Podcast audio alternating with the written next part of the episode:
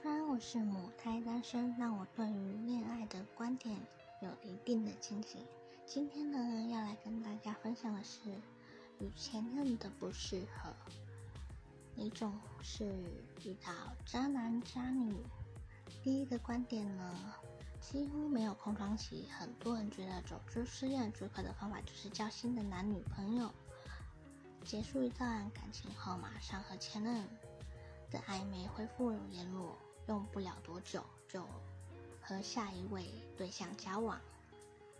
那第二个观点呢？太容易的认定一个人当和新的暧昧对象，想要赶快的进展到下一个阶段，在感情相稳固的状态下，就会希望对方在这段关系表态，非常的急切。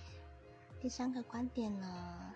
只以外表挑选对象，以外貌不是错误的。